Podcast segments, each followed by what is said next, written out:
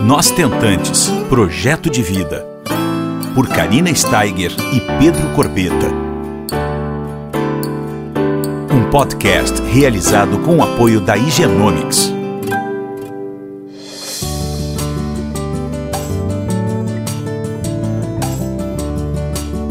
Olá, pessoal, tudo bom? Como é que vocês estão essa semana?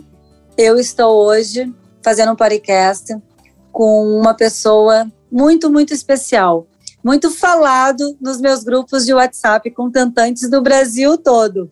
Hoje eu trouxe para vocês o Dr. Evangelista Torquato, especialista em reprodução assistida da Clínica Evangelista Torquato de Fortaleza. Tá bom? Ele está aqui conosco hoje.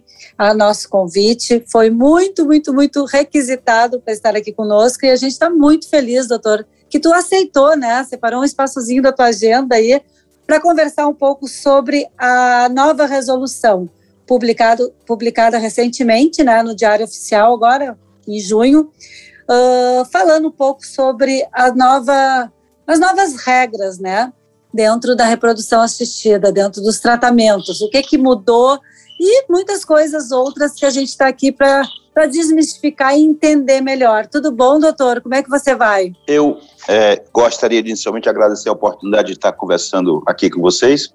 Eu sei que a conversa ela é bem amplificada hoje em função das redes sociais, isso é muito bom. É, o agradecimento pelas palavras em relação às pessoas que estão vendo as nossas conversas diárias.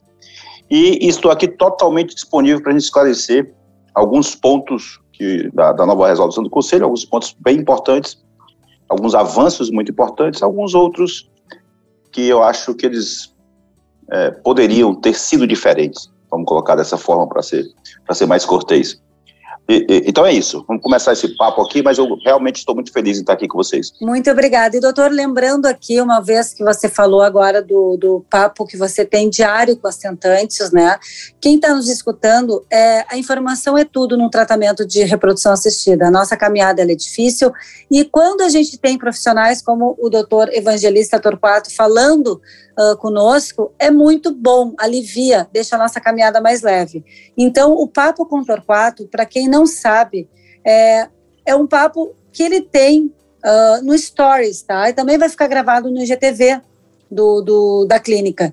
É sobre o cenário da reprodução assistida, especialmente falando sobre a vivência do doutor, né, a vivência médica do dia a dia, do cotidiano do doutor, sobre todos os assuntos, por exemplo, genética, ovo-recepção, tudo, temas mais variados, né, doutor? Então, acho que é muito importante a gente falar, porque são informações e esclarecimentos que não, não têm preço, não é verdade? Então, fiquem ligados. Aquele, aquele momento ele foi bem espontâneo, eu acho, não, não, não havia nada, é, vamos dizer assim, programado. De repente, eu comecei a falar e, de uma certa forma, eu gostei eu gostei de, de conversar de uma forma muito. Porque o que eu fiz ali foi um pouco colocar ciência, colocar ciência, claro, mas colocar também muito a percepção minha daquelas situações que eu fico vivenciando no dia a dia já há mais de duas décadas. Eu acho que, de uma certa forma, talvez por eu ter vivenciado a fertilização in vitro enquanto paciente do processo, uhum. é, eu, tenho, eu tenho hoje cinco filhos, e desses cinco filhos, os quatro primeiros foram pela fertilização in vitro. E por um fator mesmo, eu, disse, eu digo isso de forma muito franca, não, não nenhum tipo de problema com isso, por um fator essencialmente masculino. E eu recebi muitos nãos na minha vida, enquanto paciente. E de uma certa forma, quando você vivencia o processo estando do outro lado, não sei, isso não te torna melhor, claro que não, mas te torna igual. Você sabe que dor é aquela, você sabe o que, que aquela pessoa está sentindo naquele momento. E para vocês terem uma noção, eu tive sete testes negativos até viu, Gustavo. É, e, e, e para que vocês é, tomem conhecimento, os, os, sete testes iniciais, eles não foram feitos comigo, e, claro, uma pessoa extremamente capacitada. Eu desisti. Depois de sete tentativas, eu cheguei para minha companheira na época, e eu pontuei que, olha, a frase foi exatamente essa. O trem parou na estação e eu estou descendo dele. Então, para continuar essa caminhada comigo, vai, vai ter que parar de falar de filhos. Eu tentei, E não deu. E ponto. E vamos para e vamos para a história, vamos para a vida, vamos viver outras coisas. Ela, na época, nesse dia, ela não falou nada, absolutamente nada, ficou calada. E o, o silêncio, para mim, talvez eu pensasse que tinha sido um sim.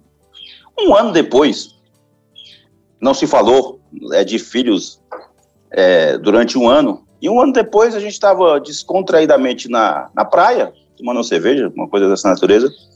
A conversa parou, e quando a conversa foi reiniciada, ela disse assim: se tu tentar como meu médico e não conseguir, aí eu paro de falar. Uhum. Um ano depois, a, a, conversa foi reativada dessa forma. E aí eu disse: pois tá bom. No outro dia, ela disse assim: tu te lembras de ontem? Eu disse, lembro. Eu estava bebendo, mas eu lembro. É, tu lembras que, que eu, tu me prometeu que ia tentar uma última vez? Eu disse, lembro. É, é, porque a pessoa tá bebe, você tá bebendo, aí a mulher te insulta, você é cearense, aí você vai pra briga de novo, né? o fato é que eu disse assim, menstrua e me avisa. Bom, menstrua e me avisa. E menstruou, me avisou, e eu comecei o ciclo todo, eu aplicava as injeções, injeções na época eram intramusculares, uma coisa, lá, 20 anos atrás, o Gustavo tem 20 anos, e fizemos lá os embriões, e eu lembro demais. Agora, nesse momento que eu falo, a memória é visual. É, o, Gustavo era um dos cinco embriões, e ele tinha seis células, seis células muito bem divididas, sem nenhum fragmento, os outros não eram tão bons. Eu imagino que tenha sido ele, né? Ou pelo menos, se não for, ah. eu quero imaginar que tenha sido, né? Porque eu consigo lembrar dessa imagem agora, né? Que e aí eu coloquei, eu fiz a transferência, e eu digo sempre isso, talvez eu tenha, eu, eu, tenha, eu seja um dos poucos médicos que tenha colocado o filho dentro do útero da mãe, né? Que maravilha, doutora, eu não sabia desse detalhe incrível, olha é, só. Tem, tem, tem isso aí na minha tá história. Tá sendo, esse podcast está sendo especialíssimo, então, imagina de é, cinco filhos. Eu acho que eu nunca falei isso tão publicamente assim, não, é uma conversa mais interna do consultório. Bom, aí o beta, para vocês, terem, vocês terem uma noção como as coisas não são tão simples, o beta deu 99, gente, ou deu 99, deu 19. 19. Um beta mesmo para a gente não, não, não, não vai para frente, né? Mas aí o beta foi aumentando, aumentando e de repente foi indo para frente, foi indo para frente. E aí fizemos um primeiro ultrassom e tinha um saco gestacional e o Gustavo estava lá. Ai, os, amor. Os próximos cinco meses da gravidez, da, da, da, da minha companheira na época, hoje, hoje eu, eu, depois eu descasei, sou, sou casado novamente, a, a minha ex-companheira chama-se chama Socorro, e aí ela sangrou. Ela sangrou todos os dias durante cinco meses. Que incrível, incrível. É, é, é, isso é outra coisa também visual para mim. Eu tinha um ultrassom no consultório e eu disse assim, eu, eu, eu vou colocar esse, esse ultrassom lá no meu quarto. Porque eu não conseguia ver aquele sangramento e não sabia o que estava acontecendo. Então, todas as noites, a Socorro levantava, ia, ia no banheiro, eu, eu, eu, levantava junto, aí ela passava lá o papel higiênico, vinha sangue, e eu colocava lá o ultrassom, para ver se o Gustavo estava lá. Então, a gente morava no 12 andar, sabe, sabe aquela coisa da madrugada que um ou outro ca carro passa, aquele barulho, zum, zum. Uhum. E, e, eu consigo me lembrar disso agora, eu vendo lá o coração do Gustavo, num ultrassomzinho, a Loca, a Loca 500, um ultrassomzinho mais menorzinho, meio que portátil, pequenininho e estava lá. E assim foi a gravidez da, da minha primeira gravidez. E nasceu o Gustavo. Uma alegria imensa, né? Só que Ai, depois. Doutora, então, então, realmente você sabe tudo que a gente passa. Meu Deus. Ah, depois o jogo também virou, né? Eu disse assim: socorro. Foram sete que não deram certo e uma que eu, que eu tentei e deu. Então eu, eu tenho um crédito para tentar outra. Eu já queria era outra, né? E aí a gente tentou o que seria a nona, e o teste foi dessa vez, foi positivo, mas ela abortou. E, e, e aí, ok, um, um, o choro, mas um choro já, vamos dizer assim, já menos, menos triste, né? Apesar de triste, menos triste, porque é, a, gente, a gente olharia para o Gustavo e, e aí a alegria, a força viria de lá, né, do nosso filho. Bom, a coisa parecia não ir mais para frente, mas eu queria mais. E aí eu combinei com ela o seguinte: olha, nove não é um número legal, não. Dez é. Ah. Vamos para décima. Aí agora é a última. É, pronto, porque 10 mais de 10 fica complicado, né? 11, 12 não é, não é legal. 10. E aí fizemos a última. E aí, nessa última, foi bem interessante que, que na, na época, gente, as, as garotas têm, têm 17 anos, né? Então, há 17 anos atrás, se falava de blastocisto, mas não tanto quanto hoje. Ah. E aí eu cheguei, eu cheguei lá para o embriologista, cara, vamos fazer o seguinte, vai para blastocisto. Meio que na época era uma ousadia, vamos colocar assim. Se tiver ok, se não tiver, porque antes, antes a gente transferia muito no, no, no, terceiro dia ou no segundo dia. Uhum. E aí, e aí eu, eu, lembro que a gente tinha um congresso em São Paulo, eh, um navio, é, lá de Santos até, até uma cidade do Rio, nem lembro mais. E aí a gente foi para esse congresso um dia depois da função, eu fui, e a volta correspondia ao quinto dia. E aí no quinto dia, isso eram as 10 da noite, descemos no aeroporto, liguei para o embriologista assim, vai no laboratório e vê se tem blastocisto. É, e aí ele, ele tava, chegou no laboratório e disse assim, rapaz, tem três blastocistos. E eu disse assim, socorro, tem três blastocistos. Isso já, já no carro, já, já, já vindo, é, se fosse para casa, se não tivesse blastocisto, ou então se fosse para o laboratório. E aí a gente tem três e vamos lá. E quando eu cheguei, os três blastocistos completamente expandidos. Olha. E eu disse, socorro, vamos colocar dois. Vamos colocar dois porque pode pegar três. E aí ela brincou assim: você vai colocar os três. Eu não vou, não vou, porque pode pegar os três. Ela disse: se você não coloca, eu processo você. Eu disse: mas tu processa a mim, não tem sentido também, mulherzinha. Mas o fato é que eu coloquei os três. E o beta veio 450. E aí, quando eu fui fazer o ultrassom, tem outro, um outro fato engraçado, que quando eu coloquei o ultrassom, eu coloquei e tirei. É, e eu disse assim, ó, tá aqui dois embriões, dois saquinhos. Mas eu sabia que não era. Aí a gente tinha que pegar um amigo no aeroporto, e aí fomos, ela mostra de alegre, porque dois gêmeos e tal e tudo mais. E aí pegamos um amigo no aeroporto, e eu disse assim, socorro, bora voltar lá no, no, no hospital para fazer o ultrassom. E ela disse, mas tu já fez? Disse, não, não, vamos lá de novo. E aí eu voltei. Quando eu coloquei novamente, eu vi o terceiro saco. Meu mas eu tinha visto já, eu tinha visto. É porque eu não queria era, é, era ter visto. Mas ah. eu, eu, eu, eu, sabia que. Porque três, uma gravidez de gemelar, e já vem a preocupação. O fato é que essa gravidez foi muito mais tranquila do que a do Gustavo, sem sangramento nenhum. Foram três gêmeos, é, então? Três meninas, foram três Marias, nasceram com 2 quilos, 2 quilos 200. Então, com 17 anos, são três Marias e, e assim, verdadeiramente, é, eu nem sabia o que estava ainda por vir achei que já tinha vivido praticamente todas as emoções na reprodução. O fato é o seguinte: o casamento eh, me dou super bem com o Socorro, trabalhamos juntos até hoje, mas o, o, casamento acabou e eu entrei no outro relacionamento aí há uns 8, 10 anos aproximadamente.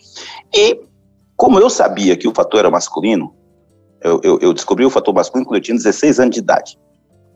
Então, nesses 16 anos, até a minha idade atual, 52, eu nunca fiz nenhum tipo de é, contracepção. Com nenhuma das, das, das parceiras que eu tive na minha vida, porque eu sabia do meu problema. E eu continuei sem fazer, nos oito anos, com essa nova parceira que foi a Camila. Aí teve um dia que a Camila me manda um teste no WhatsApp, agora há pouco tempo, né? Positivo. Eu disse, vale, meu Deus do céu. Camila grávida. E aí nasce de forma, inclusive, natural, que eu que fiz o parto natural, parto natural mesmo, parto de cócora. A minha quinta filha, que foi a Maria.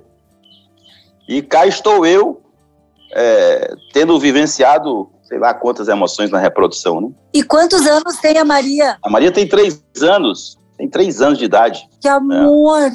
A idade é, do é. meu filho, praticamente. Pois é. Meu filho tem dois e nove, dois e dez. Não, é, é, ela tem dois, ela nasceu 6 de janeiro, então tem aí dois e sete meses, né? É muito mais parecido ainda com o teu, né? Vai fazer Sim. três meses. Né, Ai, que amor, uma filha queria bem, bem babyzinha, que é, amor. Total, total. e aí, cá estou eu, falando um pouco de todas essas coisas que a gente vivenciou na vida, enquanto paciente, enquanto médico. Às vezes a gente é meio médico, meio paciente, sei lá. Bom, esse é um pouco aí da minha história. Deixa eu falar uma coisa para você. Eu estou encantada de estar fazendo isso com você, porque, primeiro, nosso podcast, o, nós trazemos especialistas do Brasil todo, falando sobre reprodução assistida, mais cientificamente, claro, sobre todos os assuntos.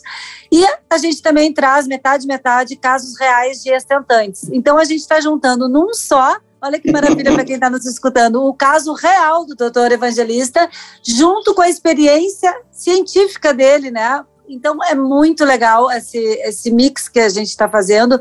E é um depoimento verdadeiro, um depoimento que nem você mesmo falou, de muitas emoções compartilhadas e vividas. E a gente está podendo muitas. aqui mostrar, né? Mostrar para o pessoal que está nos escutando. Que maravilha de história, hein? Meu Deus do céu, tô pois mais é. fã ainda. Tô mais fã do que nunca. Mas foi muita, muita história já nesses 20 e tantos anos de reprodução. Muito. Mas que legal, doutor. Muito, muito emocionante.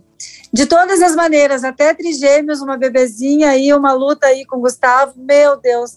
Então, é, muita coisa, vê, muita coisa. A gente vê que não basta, é, tem, não dá para desistir, né? Nós temos que realmente acreditar nos nossos sonhos e continuarmos a nossa trajetória. E a gente vai falar agora de um dos aspectos, pessoal, mais polêmicos, tá? Porque tiveram muitas mudanças, né? Essa atualização periódica ela acontece de tempos em tempos, né, doutor? Claro, reflexo de muitas, muitos avanços da técnica da reprodução e tudo. Isso aí é bom, mas ao mesmo tempo, nem todas essas mudanças, no ponto de vista não só das pacientes, mas dos próprios médicos, dos próprios especialistas da área da reprodução assistida, são positivas, né? Uma das que mais me preocupam, e isso eu estou falando em nome das tentantes, né? É a limitação do número de embriões gerados por ciclo. Ficou um pouco meio confuso isso, né? cada um é, interpretou de uma maneira. O que, que você fala sobre esse ponto especificamente, doutor? É, esse, esse ponto, disparadamente, é o ponto mais emblemático da nova resolução. Disparadamente. Porque quando ele fala o seguinte, você não pode é, gerar mais do que oito embriões. É, é, assim que a coisa está posta. Uhum. E como é que a gente faz isso? Não, não é tão simples. Como é que a gente é, é, consegue é, definir quantos embriões serão gerados? Eu posso pegar oito embriões, oito óvulos, desculpa, injetar os oito e ficar os oito. Mas isso não é comum. Uhum. Ou não ficar nenhum. Isso também não é comum. O mais comum é que nós temos aí uma taxa de fecundação aí por volta de 60%, 70%. Ok, mas isso é de óvulo fecundado. Óvulo fecundado. Aí nós vamos para a classificação morfológica de terceiro dia. Normalmente, 80, 70, 80% dos óvulos fecundados gerarão embriões de boa qualidade morfológica, aí numa classificação que a gente pode 1, 2 ou A e B, é, gerarão embriões de boa qualidade morfológica em torno de 70, 80%. E aí, nós teremos algo em torno de 50, 40 a 60% de formação de blastocistos a partir desses embriões de terceiro dia. Então veja que você injetar oito óvulos talvez signifique você ter dois ou três blastocistos. Então por isso que é confuso. E aí quando você tem dois ou três blastocistos, você vai perguntar, e a euploidia deles? Complica mais ainda, porque se a gente está com um paciente de até 35 anos, cada blastocisto desse terá 60% de ser euploide, mas 40% de não ser. Exato. Cada, e essas, é muito bom que isso fique claro, essas estatísticas não é para se misturarem, é cada um tem essa probabilidade. Então imagina você ter uma probabilidade de 40% em um procedimento, procedimento médico de não dar certo é altíssimo. Pois bem, uhum. o blastocisto, com menos de 35 anos, estou me referindo à idade do óvulo, ele tem 40% de si alterado geneticamente. E aí, quando eu vou para o outro extremo, e aí eu vou falar de uma paciente de 44 anos, acima de 44, 44, 45 anos, apenas 10% de cada blastocisto será geneticamente normal. 90% não será. Ah. Então, então isso complica muito, porque qual é o parâmetro que você está me dizendo é, que não está claro? É ovo fecundado, que não pode ser oito? É embriões de terceiro dia, que só pode ser até oito, desculpa? Ou é blastocisto, que só pode ser até oito? Isso não está claro. Isso é. não ficou claro para a gente. E aí, esta complicação, eu, eu espero sinceramente que o Conselho tenha, tenha um olhar diferenciado para ela, para que, que essa coisa se efetive de forma real, porque ela impacta. Bom, se você está me dizendo, não, evangelista, o que nós queremos é que não se gere até oito, mais do que oito blastocistos. Aí, ok. Aí, ok. Mas para isso, qual é o número de ovos que eu vou poder manipular? E aí o conselho deveria estabelecer um número de ovos por idade para ser manipulado. Isso seria aceitável. Isso seria aceitável. Porque ele pode colocar, como é que eu vou pegar uma paciente de 44 anos se eu tiver 10 ovos dela? Se eu tiver 10 ovos dela, eu não vou poder injetar os 10. Como assim? Como assim, meu Deus do céu? Então, isso, isso precisará, e aí as sociedades é importante, mas até as sociedades médicas, mas eu diria mais do que a sociedade médica, movimento mesmo das pessoas tomarem conhecimento disso, porque são tratamentos caros. São tratamentos que, na imensíssima maioria das vezes, não há nenhuma ingerência pública. E isso aí é um, um, uma, uma, forte crítica que eu, que eu faço ao governo. Por que é que não se tem uma ingerência pública da, da fertilidade? Por que, é que não se olha para esse casal como um portador de alguma doença?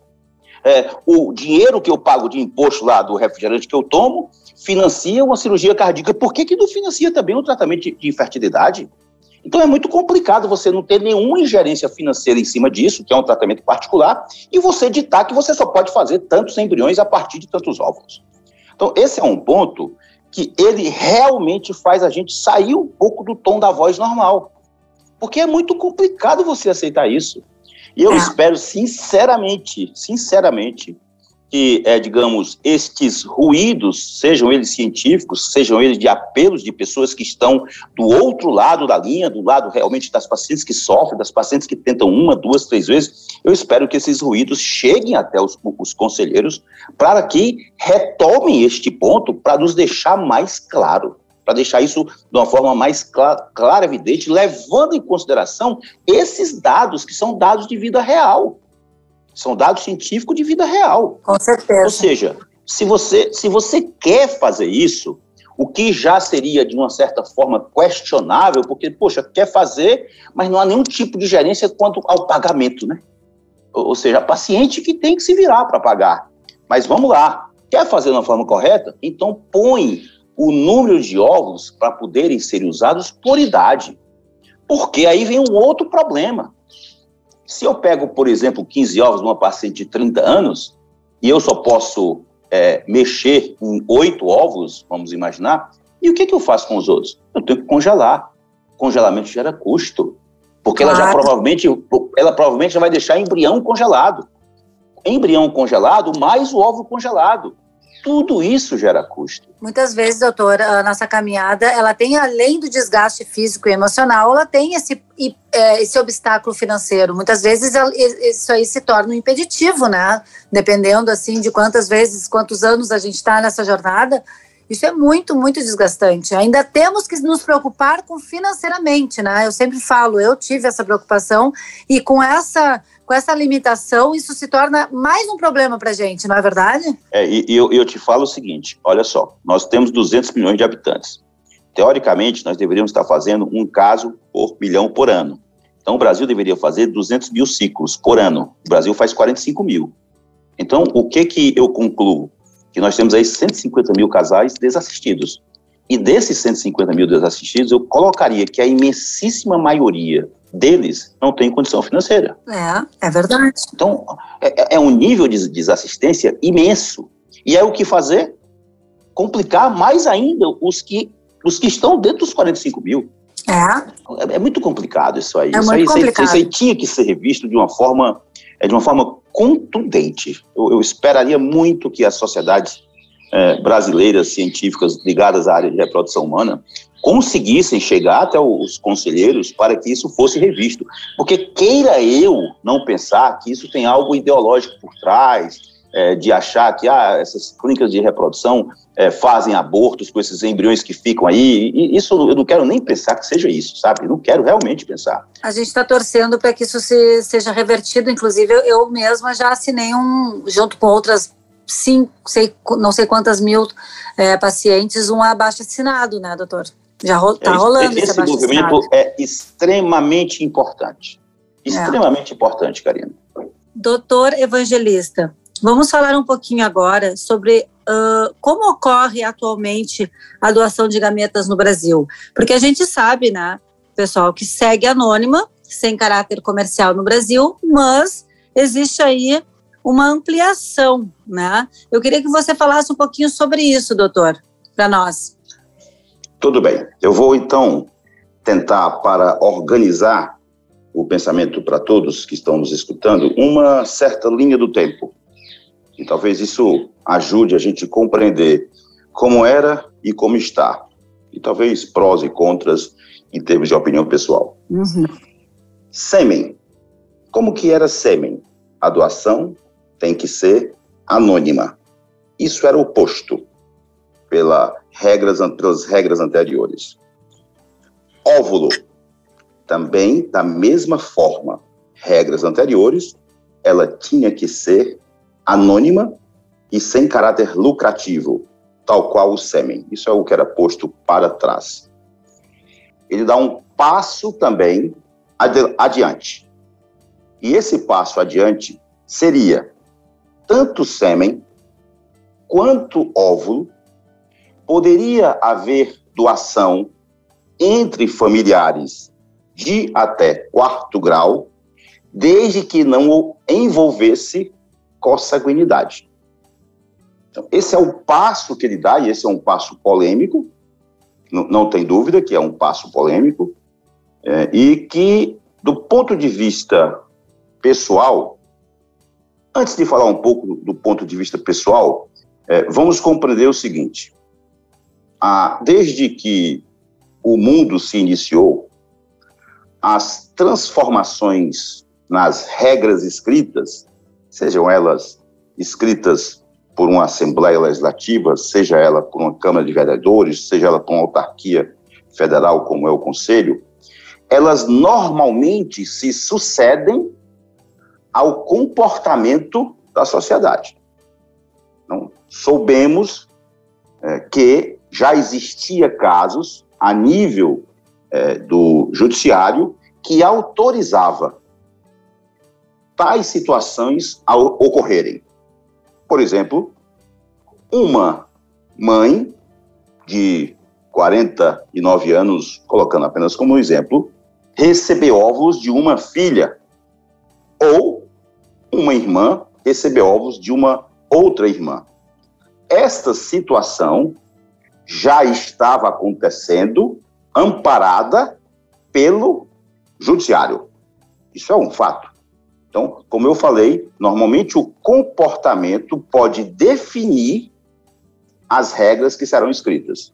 Então, o conselho dá este passo em função de fatos que já estavam acontecendo na sociedade. É importante que a gente diga isso. Uhum. Do ponto de vista de opinião pessoal, esta é uma situação que eu preciso estar na pele de quem não tem sêmen. No, no, caso como o meu, se fosse um sexo homólogo ao meu. Ou se eu não tivesse óvulos. E eu digo que esta prerrogativa, eu acho ela interessante. Eu decida, que eu decida isso. Eu não gosto de ser o juiz da história. Eu, como médico, de dizer que isto é certo ou isto é errado. Realmente eu não gosto. Porque é, eu não estou vivendo o, o que aquele homem que desde os 15 anos soube que era zospérmico, que já passou por duas punções testiculares e que também não conseguiu. Eu não, eu não tenho a vivência deste homem para eu poder me colocar como juiz e dizer é errado que você queira o sêmen do seu irmão. Eu não consigo ir até aí. Pela minha história pessoal, pela minha experiência de vida, pela educação que eu tive, pela eu não consigo ir até aí. Então, eu tento me postar nesta situação como um pacificador dela, enquanto médico do processo. O que, é que eu preciso observar? Se existe harmonia naquele local. Se ambas as partes estão preparadas para andar, para dar este passo à frente. Se ambas as partes estão preparadas para possíveis problemas que poderão vir à frente. Então, na hora é, da conversa, tem como a gente, com conversa, com franqueza, com serenidade, com olho no olho, atingir esses pontos. E caso exista serviços de psicoterapia, de psicologia, até de psiquiatria, de terapeutas, de uma forma geral, podem ajudar muito no processo antes que ele se ultime, antes que se dê início a ele. Então, eu acho que esta é a posição que eu adoto, do ponto de vista pessoal, sobre o que está posto pelo Conselho, traçando esta linha do tempo. A doação de gametas era completamente anônima, essa é a primeira parte dessa história. A doação de gametas passa a não ser anônima entre os casais homoafetivos do sexo feminino. Esta é a segunda parte desta história. A doação de gametas perde o caráter exclusivo do anonimato entre parentes de uma mesma família de até quarto grau.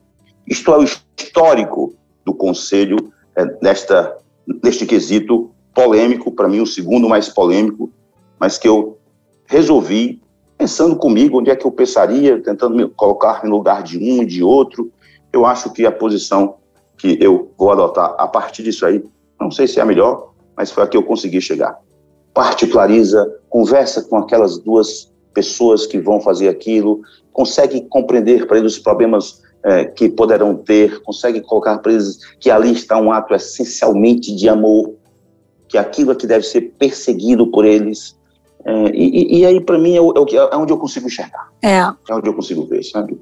Até porque, né, doutor, quando há uma certa dificuldade, por exemplo, em selecionar alguma doadora com as características da receptora, isso é uma coisa muito boa, né? Então, sim, assim, tem sim. várias tem várias indagações que, que fazem com que nós tentantes achemos é, positiva e tem outras que talvez batam uma insegurança, enfim, mas é tudo muito individual, né? Só lembrando tudo. aqui para quem está nos escutando, é, a, a, reprodução assistida é cada vez mais individualizada, então é, eu sempre falo, procurem sempre achar um, um, profissional que acolhe, acolhe realmente vocês, que segure a mão de vocês, porque isso faz toda a diferença, doutora. A gente é, essa caminhada já é muito assim árdua. Então, se a gente tem essa relação paciente, médico-paciente boa, isso vai uh, dar uma leveza na nossa, na nossa caminhada. E mais do que isso, vai trazer para a gente a melhor experiência do paciente, que eu acho que todo mundo merece, né? Então, isso é então, verdade. Então é muito importante a gente uh, ir atrás de uma clínica realmente que nos segure a mão e diga assim, eu estou sonhando contigo, né? Então, eu acho que isso aí faz. Eu sempre falo e friso muito isso. Então, tá. assim, os outros pontos uh, sobre as novas regras da reprodução assistida, como a gestação de substituição, o próprio diagnóstico genético dos embriões, tudo isso mudou, mas mudou muito pouco, né? E também não é tão polêmico. Então, nós fomos direto ao ponto naqueles que mais é, geraram inquietação e dúvidas. Então, eu queria agradecer imensamente, doutor Evangelista Torquato, pelo belo depoimento e todas as informações e o teu carinho conosco, né? Tão importante nesse momento. Obrigada, doutor. Quer deixar um recadinho para o pessoal aí? Karina, eu queria inicialmente agradecer a você a oportunidade de ter conversado contigo e, obviamente, é, essa, essa nossa conversa ela ficou extensiva a não sei quantas milhares de pessoas que poderão nos escutar e que a cada um de vocês que escutarem, eu também queria agradecer pela oportunidade de poder conversar, digamos, quase como se fosse olho no olho, mesmo sem ser, mas é como quase que se fosse. Então, eu gostaria muito de agradecer a isso.